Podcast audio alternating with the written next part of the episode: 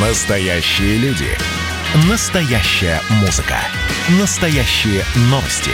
Радио «Комсомольская правда». Радио про настоящее. 97,2 FM. эм.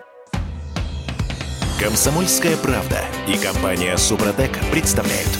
Программа «Мой автомобиль». Всем привет, это радио «Комсомольская правда», я Дмитрий Делинский, у меня на связи редактор портала осипов.про Андрей Олег Осиповы. Парни, доброе утро. Доброе утро, дорогие друзья. Доброе утро. А, Сегодня утром мы с вами просыпаемся в некотором воодушевлении а, в связи с тем, что у нас с вами, наконец, появится возможность обжаловать штрафы от госавтоинспекции, не вставая с дивана. «Форсаж дня». Так, ну смотрите, а, формально мы с вами можем и сейчас отправить в госавтоинспекцию претензии по поводу э, штрафов, неправомерно выписанных, как мы считаем, через онлайн-приемную. Однако э, госавтоинспекция не обязана рассматривать э, такие жалобы.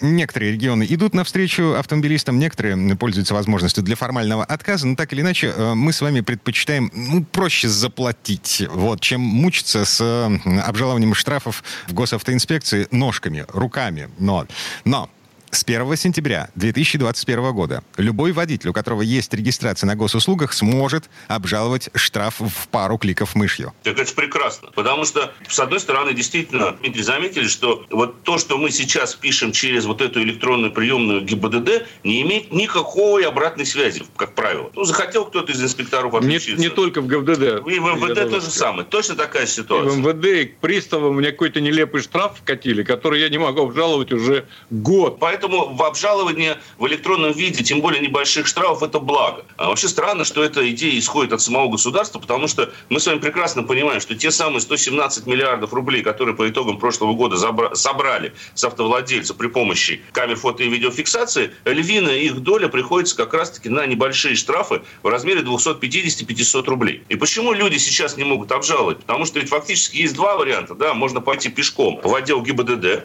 и отстоять там очередь, да и с- в нынешней ситуации это не самое приятное занятие. Второй вариант отправки жалобы Почты России заказным письмом. По большому счету оба варианта вам обойдутся, как известно, скорее всего, дороже, чем в 250 рублей. Мне кажется, самый большой плюс вот в этой штуке, которые хотят наладить, то, что сообщения, то есть сотрудники ГИБДД и соответствующих ведомств обязаны будут ответить или обжаловать, или отказом как-то ответить на ваше обращение. Потому что обращение будет фиксироваться в единой государственной штуке под названием госуслуги. Я подозреваю, ящик Пандоры мы с вами откроем, а, потому что, на минуточку, 147 миллионов штрафов было выписано в прошлом году автоматическими камерами. Теперь давайте представим себе, что те люди, которые считают, что штраф им выписали неправомерно, у которых есть видеодоказательства там, допустим, или э, какие-то еще документы, они же обрушат всю систему, нет? Вот мне абсолютно все равно, что там у них рухнет, какой сервер накроется или какой Слушай, канал связи будет Да бог с ними с Потом- серверами. А, г- Инспекторы ГИБДД на всю свою жизнь будут проверять вот эти самые жалобы. Ein момент, bitte. Я почему должен насчет инспекторов ГИБДД переживать? Я их не жалею. А почему я их должен жалеть, что они вместо того, чтобы сидеть и рассматривать неправомерно выписанные постановления, будут вот так вот стоять на улице нюхачеством заниматься? Пусть лучше сидят в теплых кабинетах, им же уютнее будет. И обжалуют собственные глупости, которые выписывают на основании фотографий. А потом начинают рассматривать. Так мы сначала, может быть... Либо, либо есть еще вариант. Да, Отладить так. камеры так, чтобы они работали как положено. Вот именно. Да, и смотреть на фотографии, прежде чем подписывать постановление об административном правонарушении. То есть, с одной стороны, Дмитрий, опасения ваши понятны. Действительно, количество инспекторов у нас существенно было сокращено за последние несколько лет. Даже если их сократили, неважно. Даже если будет вот этот большой наплыв. Наплыв пойдет со стороны, прежде всего, тех людей, которым действительно неправомочно. И второе. Самый главный плюс во всем этом деле, в том числе в огромном количестве обращений, которые начнут поступать через э, портал госуслуги, заключается в том, что, может быть, тогда система начнет меньше выписывать постановлений. Потому что тогда как раз-таки э, вот эта обратная связь с автовладельцем, если автовладелец получил неправильный штраф, да, она будет налажена 100%. И всякий раз, когда изначально будет получаться материал с камер фото и видеофиксации, инспектор, который подписывает до сих пор это постановление, не будет просто подмахивать, как говорится, простите за грубое слово, а просто, э, просто будет смотреть на материалы, убеди- убедившись и лишь убедившись в том, что действительно есть факт нарушения, и четко все на фотографии видно, вот тогда он будет отправлять эту квитанцию, соответственно, автовладельцу. И таким самым, вот именно вот за счет этого механизма, мне кажется, можно будет хоть какую-то систему сдержек и противовесов э, наладить потому что эти должны меньше все-таки выписывать и отвечать за свои, как говорится, слова, да, э, я имею в виду сотрудников ГИБДД. Э, мы, как автовладельцы, должны иметь четкий, быстрый, понятный и не финансово затратный инструмент для того, чтобы обжаловать очередные глупости. Хорошо сказано. А, Хорошо сказано. Да, Самому ми- понравилось. мир розовых пони в исполнении Да. Андрея Олега Осиповых.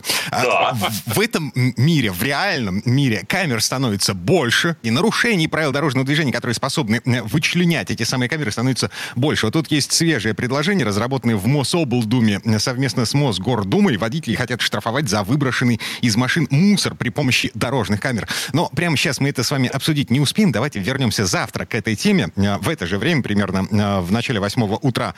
А прямо сейчас, эм, господа Осиповы, что, мы трогаем машин руками? Тест-драйв. Так, пора пощупать автомобиль, наконец. Я согласен с тобой. Надо Тем закрыть более- с этой темой. Тем более, что в рубрике «Тест-драйв» у нас необычный гость. Речь идет о полуторке. Конечно. На самом деле, я буквально на днях побывал на тест-драйве абсолютно нового УАЗ профи полуторка. Э, И главное, наверное, сказать об основных ее изменениях. Во-первых, это двойная шиновка задних колес. Не секрет, что проблема предыдущего УАЗ профи заключалась в том, что он не очень хорошо управлялся на стандартных односкатных шинах. Теперь там стоят четыре колеса, сзади можно так выразиться. И это, конечно же, добавило стабильность, это сразу чувствуется. Полуторка это еще и означает достаточно длинную колесную базу. Причем рама, и это я видел самолично, цельная, что нам говорит, в общем-то, о крепкости этой конструкции. УАЗ же должен быть крепким автомобилем. И о способности брать груз. И вот тут, кстати, нужно отметить несколько вещей. Во-первых, нормальные евродвери появились. Во-вторых, борта у автомобиля съемные. То есть, несмотря на то, что это такой полноценный тент, ты можешь его снять и борт откинуть. Если какие-то длинномеры грузишь или большое что-то тяжелое, то это как раз-таки удобно. К слову сказать, мы перевезли больше сотни увесистых досок. То есть, эта нагрузка-то была нормальная, на самом деле, на рессоры, и они погрузились очень хорошо, спокойно, как бы автомобиль их принял. Что еще э, стоит отметить? Во-первых, то, что уже на заводе ставят стандартно газобаллонное оборудование. Стоит 150-литровый отсек с газом, его не надо сертифицировать. Это уже заводским оборудованием считается. Не надо потом в ГАИ ездить туда. Это несомненное преимущество. И главный расход. Газ-то существенно дешевле, чем бензин.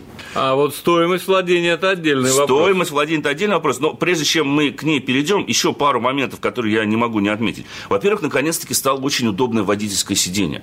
Рулевая колонка у этого автомобиля регулируется не только по высоте, но и по вылету. Причем диапазон регулировок очень широкий. Педали расположены так, что, в принципе, ими можно орудовать даже в валенках. Абсолютно новая передняя подвеска, и ты не поверишь, появился демпфер рулевого управления. То есть теперь ты едешь, и тебе вот эти все стыки асфальта, кочки, они по рукам не бьют.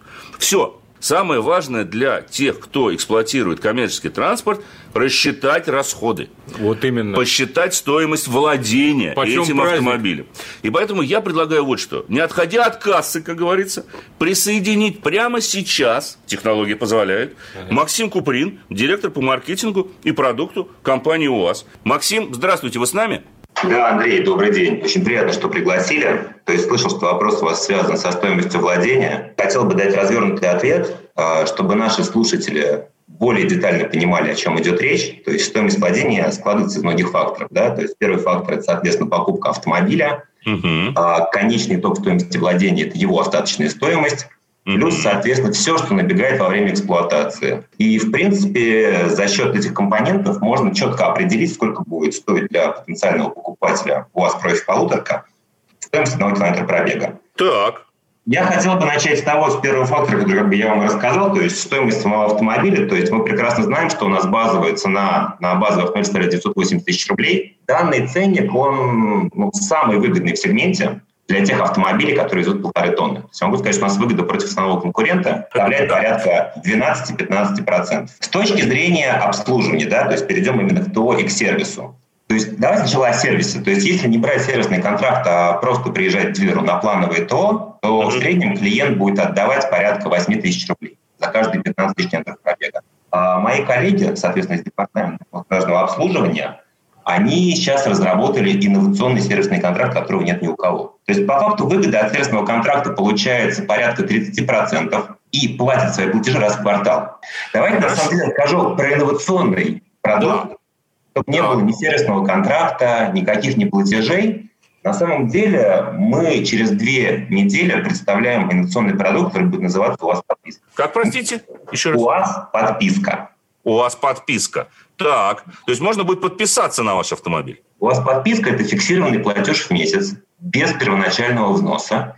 Клиент за платеж получает все. То есть он приходит в салон и забирает машину на номерах, с регистрацией, транспорт налог за него платит, все ТО проводят.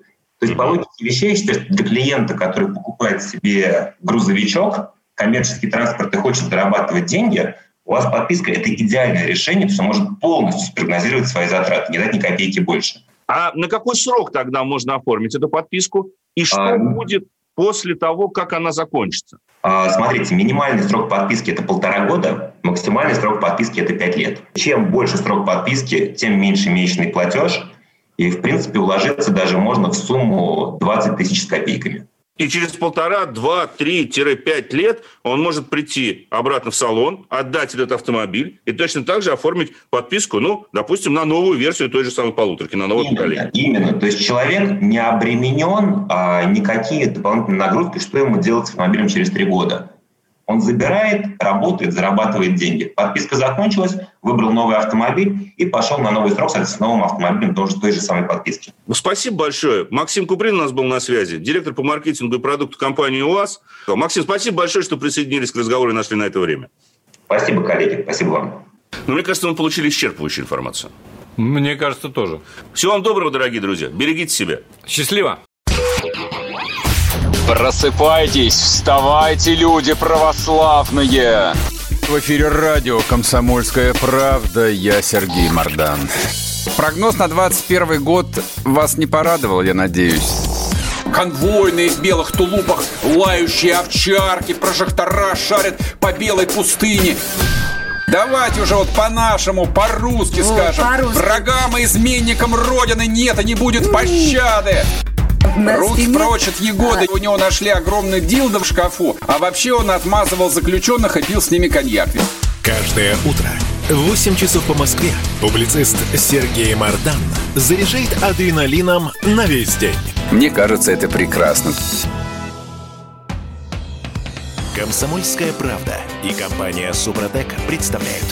Программа «Мой автомобиль». Это мы вернулись в студию радио «Комсомольская правда». Я Алена Гринчевская, и я приветствую автомеханика, ведущего программы «Утилизатор» на телеканале Че Юрия Сидоренко. Юра, доброе утро. Алена, привет. Ну что, в этой четверти часа давайте вернемся снова к прекрасной истории с реформой техосмотра, которую, как мы помним, отложили на полгода. Ну, точнее, поговорим о том, что будет с диагностическими картами, действия которых а, заканчиваются в срок с 1 марта до 30 сентября этого года. Обсудим это прямо сейчас. А это вообще законно? Юрий, ну давай коротко напомним а, для тех, кто, может быть, э, не в курсе, что ожидает водителей с 30 сентября и по каким правилам они будут проходить э, техосмотр через а, примерно полгода. Сейчас я коротко скажу. Ален, вот, кстати, ты сейчас озвучила мнение, э, наверное, 80% аудитории, которые запутались во всех этих реформах и так далее. Скучать нам так. не дадут. Я уже это понял, это действительно так. И я для этого сейчас пишу посты у себя в соцсетях. Очень сильно это вообще озвучу, потому что реально народ запутался. Мало того, я, мне самому пришлось делать э, поправочный пост, записывать на свой же пост, который я выложил день назад. Вот как раз вот именно То поэтому. Ситуация меняется в моменте. Она меняется в моменте, и мало того, она еще за, написана непонятно, то есть приходится разбираться. Угу. Вот даже вот с тем, смотри, ты сказала, что э, реформа техосмотра перенесена. Так. Не перенесена, она просто уже... ре- реализуется поэтапно. Ну, то есть она уже запущена, получается, правильно? Конечно, конечно. Угу. То есть с 1 марта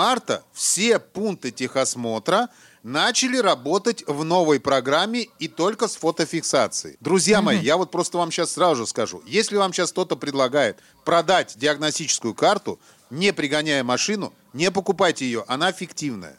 Она не настоящая. Угу. И за это могут э, уже наказать, я так понимаю. Конечно, конечно. И за это угу. накажут тем, что потом аннулируют карту, которая будет выдана, или вообще не будет вы, вы, выдана. И у вас будет, получается, карта, которой нет. Так. И все. А это будет, значит, обязательно регрессный иск. Это вы даете право страховой компании вам отказать в выплате или с вас требовать деньги, которые они э, потратят на выплату, если вдруг случайно человек попадет в аварию и будет виновным. Все очень просто. Так, с этим разобрались. Фиктивные карты не покупаем. Фиктивные Окей. карты не покупаем. Реформа техосмотра начала работать. То есть все, она начала работать. Для того, чтобы мы стояли в очередях, потому что новая программа, э, новые совершенно вводные, и, естественно, пункты ТО могут как-то, ну, должны приработаться к этой программе. Программу надо отточить. Естественно, так и получилось, в принципе, то, что поначалу она нормально не работала. Там постоянно сбои были, очень долго заходит. Постепенно сейчас все выравнивается. Угу. То есть постепенно все приходит, ну, ну, это нормальная ситуация, когда вводится такая громадная система. Вот, слежение всего остального.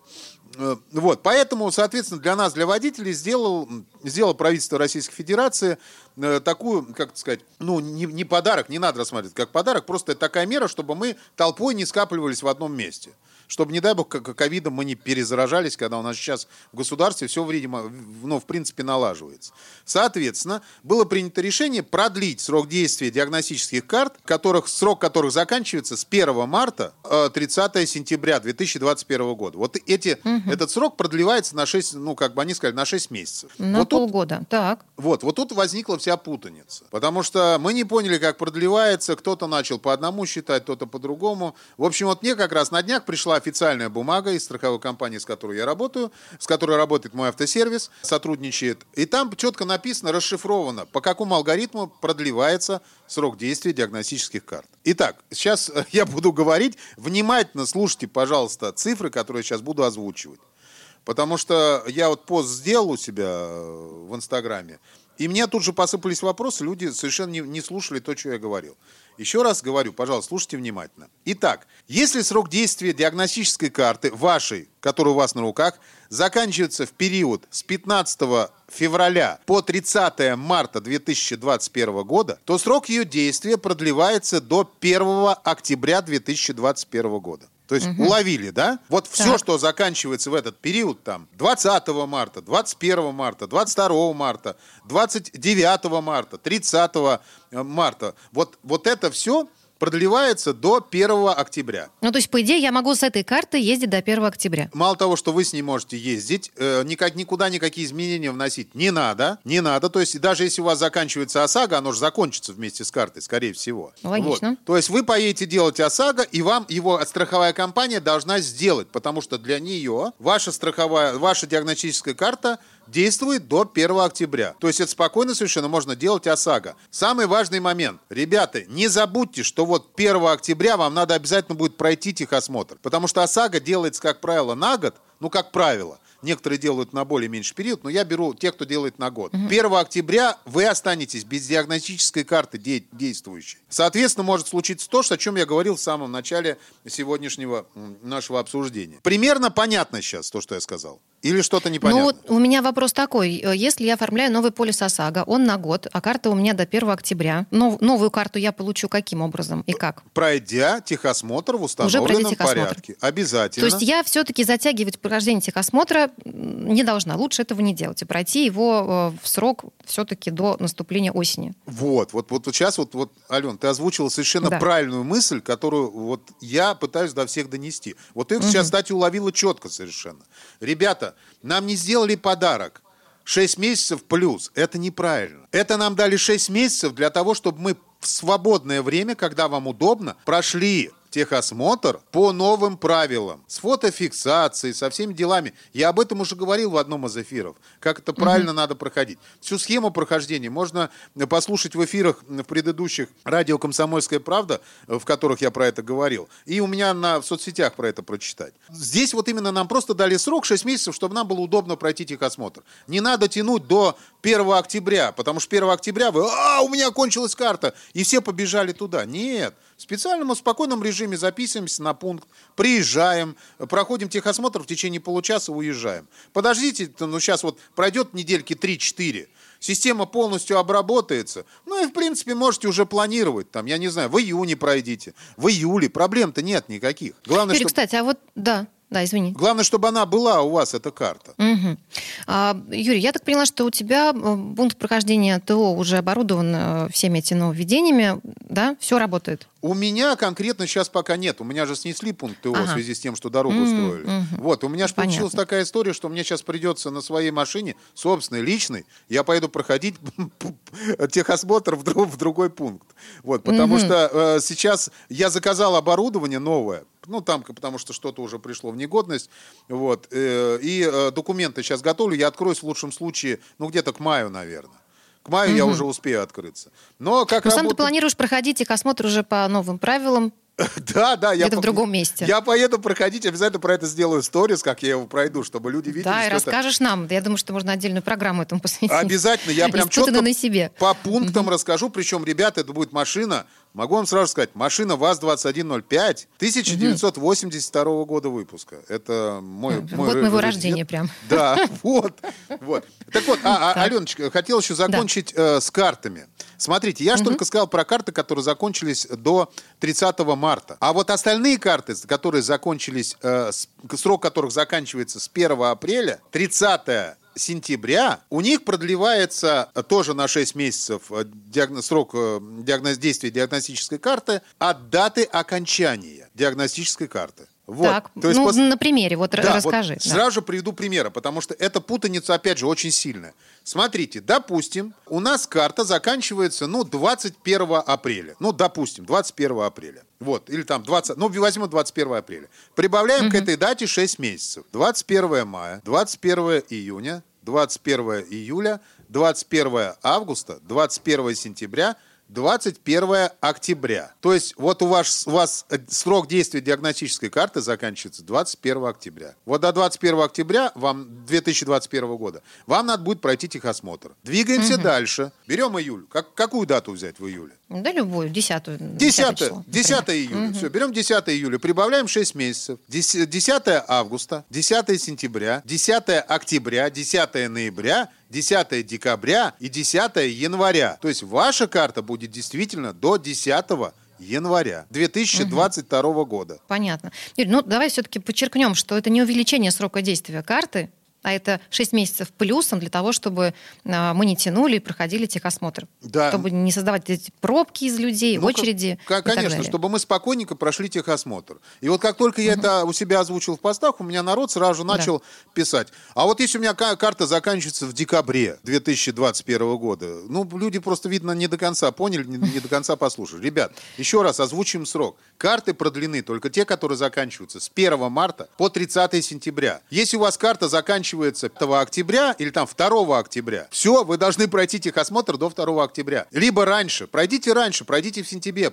В сентябре проблем не будет. Все будет в порядке. Сейчас все это наладится. То есть для тех, кто проходил техосмотр, никаких изменений не будет. Для тех, кто его покупал, да, будут изменения, но тоже не кардинальные. Вот, просто теперь надо будет машину привести в состояние техническое, э, ну, нормальное техническое состояние, и все, и спокойно вы все пройдете. Ну, лучше не тянуть. Вывод лучше... могу сделать короткий, ясный, вот такой. Да, лучше не тянуть. Вам дали 6 месяцев на то, чтобы пройти. Это очень большой срок, это приличный срок. Спокойненько вы выбирайте место, когда все заработает база. Я обязательно об этом скажу, что база заработала. Обязательно скажу, что у меня пункт ТО начал работать. Ну, в одном из эфиров, как он заработает, я скажу, все, у меня угу. все работает. Я сам лично прям покажу это в своих соцсетях, как у меня все работает. Я проведу прям видео сниму, как буду проводить техосмотр одной из машин. Вот, так что все в порядке, ребят. Будет у вас полная схема. Не тяните, проходите. И не бойтесь, ничего страшного не произошло. Приводить свои машины в технически, в технически правильное состояние. Юрий Сидоренко, автомеханик, ведущий программы «Утилизатор» на телеканале Че. Юрий, спасибо большое и хорошего дня. Большое спасибо, всем удачи. Ну а мы вернемся в эту студию буквально через пару минут. Публицистка, комсомолка и просто красавица Диана Кади с пристрастием допрашивает главных ньюсмейкеров страны. В конце каждого выпуска спорщики заключают пари на главные темы дня. Что получит победитель?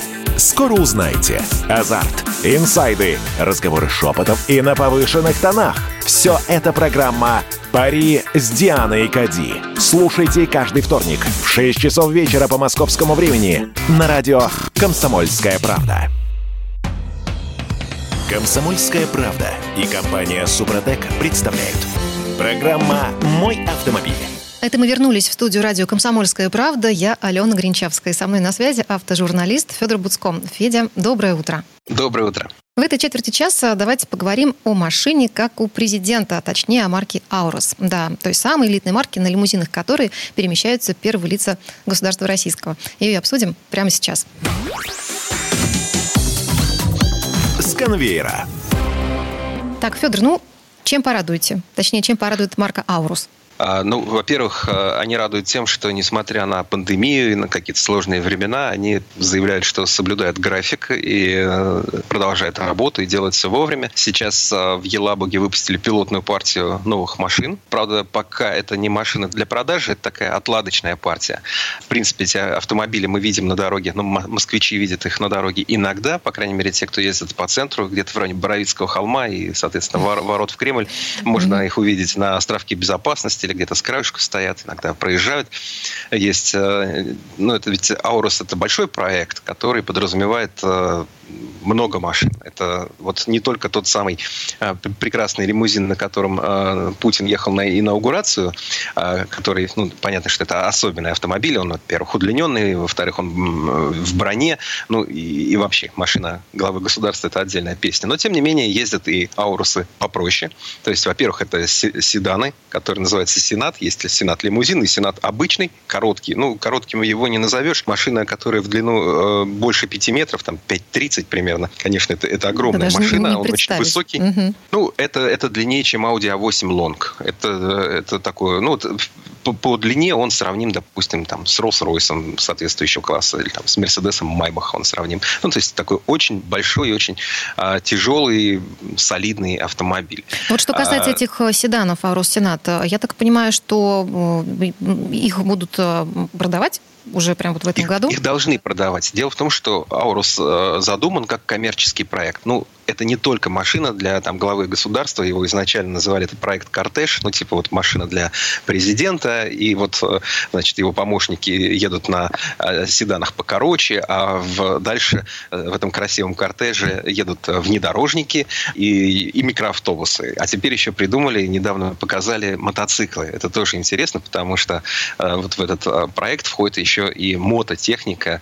Это тоже будет, это будет электрифицированный мотоцикл, очень мощный, с пиковой мощностью 140 киловатт, то есть порядка 200 лошадиных сил, который будет там, за 3,5 секунды разгоняться до сотни, который сделан в одном стиле с автомобилями проекта «Кортеж», ну, вернее, а, проекта «Аурус», наверное, теперь угу. так корректнее говорить. Ну, это будет мотоцикл сопровождения, я так понимаю. Или э, байкеры могут его приобрести, хорошо ну, зарабатывающие. Пока, собственно, да. пока никто ничего приобрести не может. Пока э, собираются заявки, заказы, предварительные заказы. Э, их, как говорят, достаточно много. Ну, то есть сначала их было вообще очень много, но это были те, кто, ну, условно, оставляет свою визитную карточку в салоне «Аурус», на выставках, которые, в принципе, ну, заинтересованы стать, возможно, в будущем одним из клиентов марки. А это не, не заказы, которые вот уже оплачены и вот ждут. Потому что, несмотря на то, что Аурус делается по графику, вот недавно была новость, что в Елабуге стали сваривать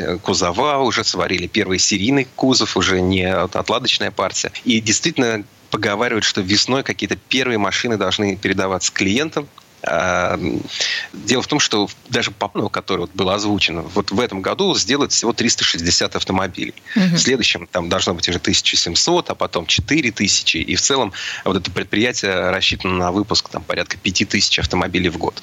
Конечно, вопрос сколько их еще будут покупать. Эм, вещь, как понимаете, очень дорогая. Вот э, а Сенат... Да, э, базовая цена, кстати. Сколько? Аурус Сенат, седан, э, базовая цена ему была заявлена 18 миллионов рублей.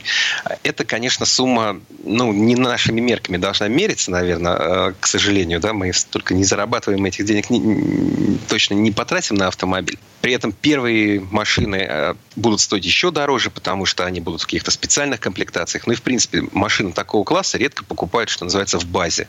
А, да сейчас вообще трудно что-то купить в базе. Сейчас все и, э, автопроизводители стараются а, предлагать какие-то более продвинутые комплектации. А если даже они сделают базовую комплектацию, то обычно дилерский центр старается что-то еще предложить э, вдобавок, чтобы да, ну хорошо, Федор, и сколько... ценой не отделаться. Окей, и сколько, по-вашему, может быть 22? Я думаю, 30. Я вот Это... сейчас так представила. Я не исключаю, да. что где-то там, может быть, э, и выше эти цены mm-hmm. будут, но тем не менее, вот было недавно интервью генерального директора Ауроса, и он сказал, что мы цены держим э, и пока их не поднимаем. Но вот, э, несмотря на то, что, конечно же, много комплектующих приходит из-за границы, этот проект, он разработан в России, действительно, он здесь разработан. Но понятно, что любой современный автомобиль состоит из множества компонентов, которые делаются э, в совершенно разных странах мира, и не все могут делаться непосредственно в России там много делается в России. Там, например, девятиступенчатый автомат э, российской компании, производства российской компании. Его, правда, пока ни на, ни на одном другом автомобиле никто не видел, но вот на Аурусе он уже стоит.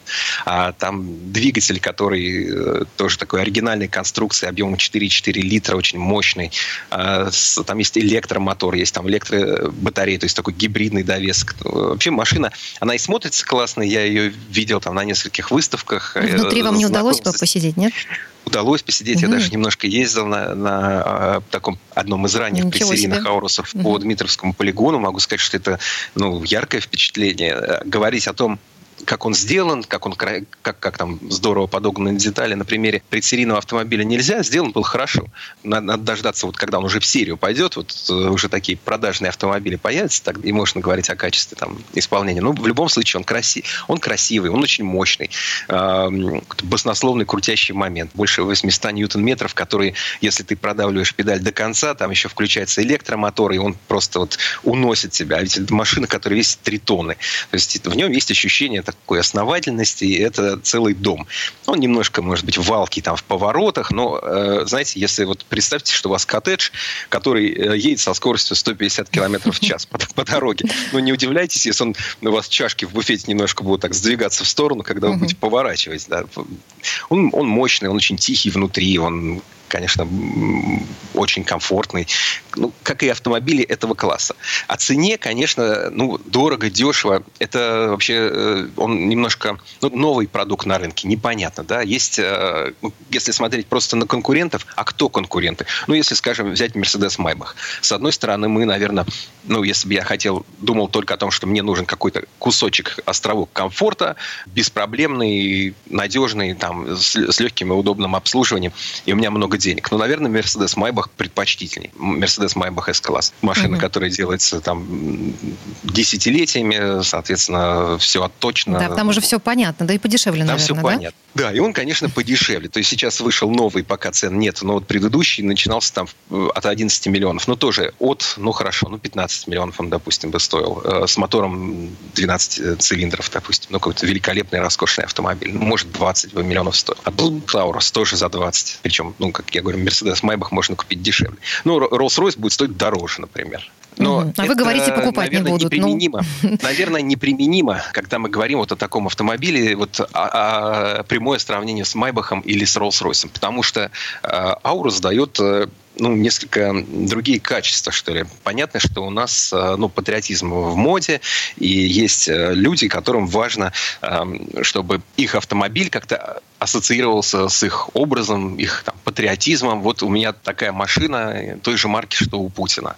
Наверное, это важно для многих. И, наверное, именно они и составят тут костяк этих первых покупателей. Да. Государственно-частными э, крупными корпорациями. Угу. Вы сами как полагаете, все-таки это будет какое-то ограниченное серийное производство или пойдет в народ машина? Сложно, конечно, сказать про Аурус, но все-таки. Ну, я надеюсь, что этот проект будет удачным. Понятно, что в его разработку вложены государственные деньги большие. Дальше идет вопрос о том, как это все производится. И вот на этом этапе уже э, проект должен стать коммерческим. Ну, то есть он должен себя оправдывать. У них есть э, срок окупаемости установленный порядка 7 лет, который вот они рассчитывают э, соблюдать. А в, в этот проект, тем более, что вложены деньги не только российские, но и катарского фонда, то есть арабы тоже вложили туда достаточно значительные средства для того, чтобы это все себя оправдало, для того, чтобы появилась в мире, а не только в России, такая вот а, роскошная эксклюзивная машина. Угу. Ну, которую, возможно, когда-нибудь можно будет приобрести в обычном автосалоне. Федор, ну да, давайте в Москве уже помечтаем. Да, давайте помечтаем. В Москве есть одна сеть, которая будет торговать автомобилями Аурус. Туда можно будет прийти, то есть и сейчас уже можно прийти, когда проезжаешь по Волгоградскому проспекту, видишь логотип Аурус, можно прийти, значит, сесть в мягкий диван, выпить кофе и... И, ну, и помечтать. И помечтать э, интересно, да, мне, мне интересно. Я, в принципе, за. Я не, не из тех, кто считает, что вот, так много денег потратили, лучше бы «Жигули» там допилили. У нас э, хорошие автомобили «Лада», у нас, конечно, несколько провал по такому среднему классу, то есть машин, там, которые бы стоили условно там полтора-два миллиона рублей и обладали бы там э, такими же качествами, как э, популярные сейчас там японские или корейские кроссоверы, у нас не хватает, но это немножко про разное. То есть э, то, что сделали, вложили я надеюсь, что получится. Конечно, есть вопросы с потребительскими, так сказать, э, качествами, с тем, как этот автомобиль будет обслуживаться, где, э, что будет с деталями, все ли там действительно так хорошо скручено, свинчено и будет надежно и исправно работать, как на машинах, mm-hmm. которые показывают на выставке, которые используются сейчас уже э, в гараже особого назначения. Интересно. Тем да. более, что вслед за седаном мы ждем кроссовер, который такой большой русский Range Rover, а вслед за ним еще появится и минивэн. Минивэны, кстати, тоже уже на улицах э, ездят, э, их э, Федеральная служба охраны использует.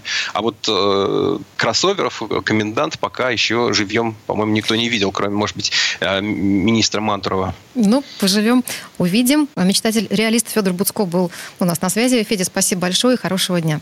Всего вам доброго, до свидания. Ну, а мы вернемся в студию буквально через пару минут. Программа «Мой автомобиль». Я помню, как впервые услышал слово «клонирование» по радио, не знал, что это такое. Там был такой контекст, что вот у Ельцина маленький кадровый резерв, и ему нужно клонирование Чубайса. Сам Навальный может прийти в Европарламент. Он туда по Зуму пришел. По Зуму и мы с вами друг к другу приходим, ничего страшного, да? Отдельная тема с Олегом Кашиным и Эдвардом Чесноковым. На радио «Комсомольская правда». По будням в 9 вечера по Москве. Я уже вижу заголовки, как Твиттер заблокировал не только Трампа, но и аккаунт вакцины «Спутник В». «Комсомольская правда» и компания «Супротек» представляют – Программа «Мой автомобиль». Это мы вернулись в студию радио «Комсомольская правда». Я Дмитрий Делинский. И в этой четверти часа у нас традиционная история от Александра Пикуленко. На этот раз речь пойдет о самом успешном автогонщике нашего времени, причем не в Формуле-1, а в ралли. Себастьян Лёб в центре нашего внимания. Он начинал в далеком уже 1998 году, и на его счету 9 титулов чемпиона мира. Но слово Сан Санычу. Предыстория то время как часть гонщиков, участвующих сегодня в мировом ралли, выходцы из семи раллистов, и начали ездить по скоростным участкам, как только ноги стали доставать до педалей, есть и другие примеры. Так, девятикратный чемпион мира по классическому ралли Себастьян Лёб пришел в мир автогонок поздно. С детства он занимался гимнастикой и только в 23 года выехал на свое первое ралли. Но, как это часто бывает, яркий врожденный талант быстро пробивает себе дорогу. Начав с Citroёn Trophy в 1999 году, он уже участвовал в чемпионате Франции по ралли на маленьком Citroёn Saxo. Его результаты так впечатлили специалистов, что экипаж Лёпа Лена получил в свои руки автомобиль классом повыше и стал ездить за сборную Франции на чемпионате мира. На 1600-кубовом Saxo Kit Лёб уже на первой гонке в Испании победил на одном из скоростных участков и был самым быстрым в классе. Потом, правда, он перевернул машину незадолго до финиша. Однако это ему никак не помешало, и он стал побеждать. Пока в младшем классе, но на таких сложных гонках, как Тур де Корс и Сан-Ремо. В 2000 году в памяти болельщиков осталась его битва на ралли Финляндия, когда на 1600-кубовой машине он боролся за десятку в абсолюте. Жаль, что тогда его Citroёn Saxo быстро сломался. Но в это время своих денег для продолжения выступлений на чемпионате мира у него не было. И Дидье Ореоль решил помочь молодому таланту, дав ему проехать Тур де Корс на своей старой Toyota Corolla WRC. И Себастьян не подвел. Девятое место, два раза финиш в первой шестерки и десятое место в Сан-Ремо.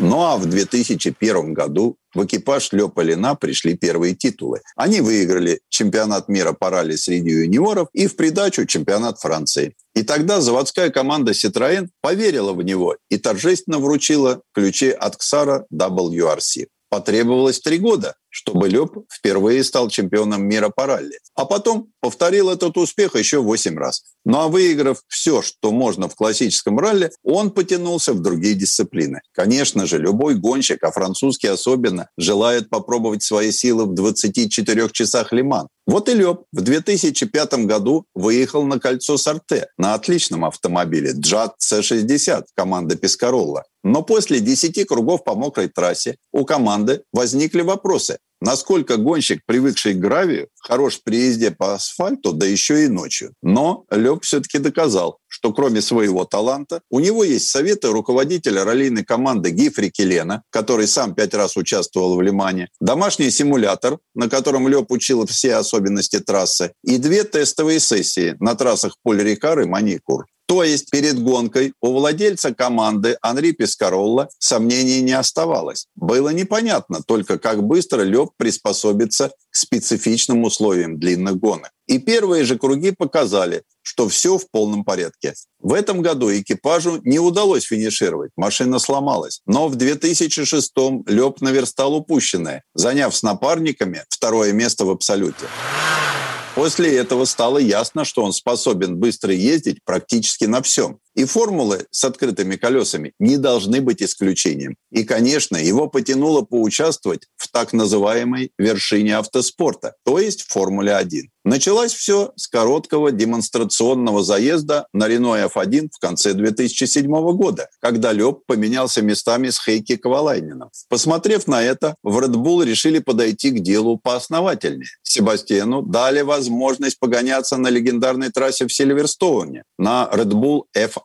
Правда, это были неофициальные заезды. А вот официально Лёб присоединился к Формуле-1 на групповых послесезонных тестах в Барселоне. Лучшее время, которое показал Себастьян, было на три с лишним секунды хуже, чем у призового пилота команды Себастьяна Феттеля. Такие результаты сразу заставили заговорить о возможности перехода Себастьяна в Формулу-1. И вскоре слухи подтвердились. Он должен был заменить Себастьяна Бурде уже на Гран-при Абу-Даби 2009 года. Но тут вмешались функционеры ФИА и отказались выдать Лебу суперлицензию, мотивируя это отсутствием большого опыта управления гоночными формулы. Себастьян не очень огорчился и решил попробовать себя в ралли-кроссе. Потом он останется в чемпионате в этой дисциплине на целых три года. А пока его дебют состоялся в 2012 и закончил он его на подиуме, на первом месте. Начал Лёб с американского этапа в Лос-Анджелесе. И несмотря на то, что он был не очень знаком с трассой, да и особенности этих соревнований, его настрой был только на победу. Правда, надо сказать, что автомобиль в ее руках был очень конкурентоспособный. 545-сильный Citroën DS3, который построили в гоночном отделении французской фирмы и довели до ума в норвежской Hansen Motorsport. Лёб не теряя времени, сразу показал местным грандам, как надо ездить. И в финале он стартовал с первого ряда, через шесть кругов не оставив никаких надежд 10 конкурентам. Финишировал первым.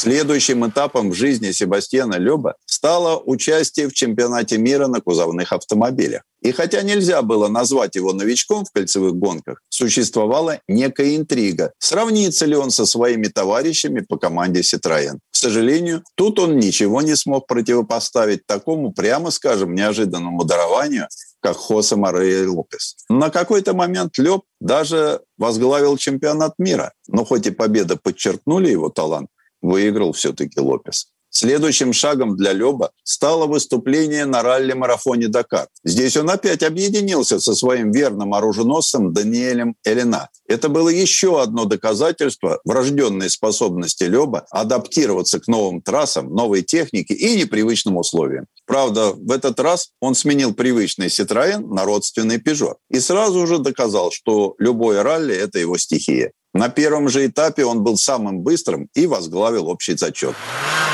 Так продолжалось довольно долго. И Себастьян мог обыграть и товарища по команде, неоднократного победителя Дакара Стефана Петерансела, и раллийного чемпиона Карлоса Сайнса. И если первые две победы на участках были демонстрацией скорости Леба и его способности быстро адаптироваться к любым дорожным условиям, то победа на пятом этапе была доказательством того, что и штурман Даниэль Элина не зря получил свое звание чемпиона мира. Авария на восьмом участке и множество технических проблем привели к тому, что на финише они были только восьмыми. Однако все признали, что для новичка Дакара это был необыкновенный результат. Ну а 2021 год станет для Леба попыткой выиграть первые гонки на электрических внедорожниках. Девятикратный чемпион мира по ралли станет первым пилотом в команде семикратного чемпиона мира в Формуле-1 Льюиса Хэмилтона. А в напарнице ему определили Кристину Гутьеррес, испанскую гонщицу. Опытная участница Дакара, она неоднократно финишировала в этом марафоне. Так что на сегодняшний день Себастьян Лёб – самый универсальный гонщик нашего времени. И будет очень интересно наблюдать за ним в новой дисциплине. Предыстория. Сан Саныч, спасибо. Это был Александр Пикуленко, летописец мировой автомобильной индустрии. И у нас на этом все на сегодня. Дмитрий Делинский. Берегите себя. Программа «Мой автомобиль».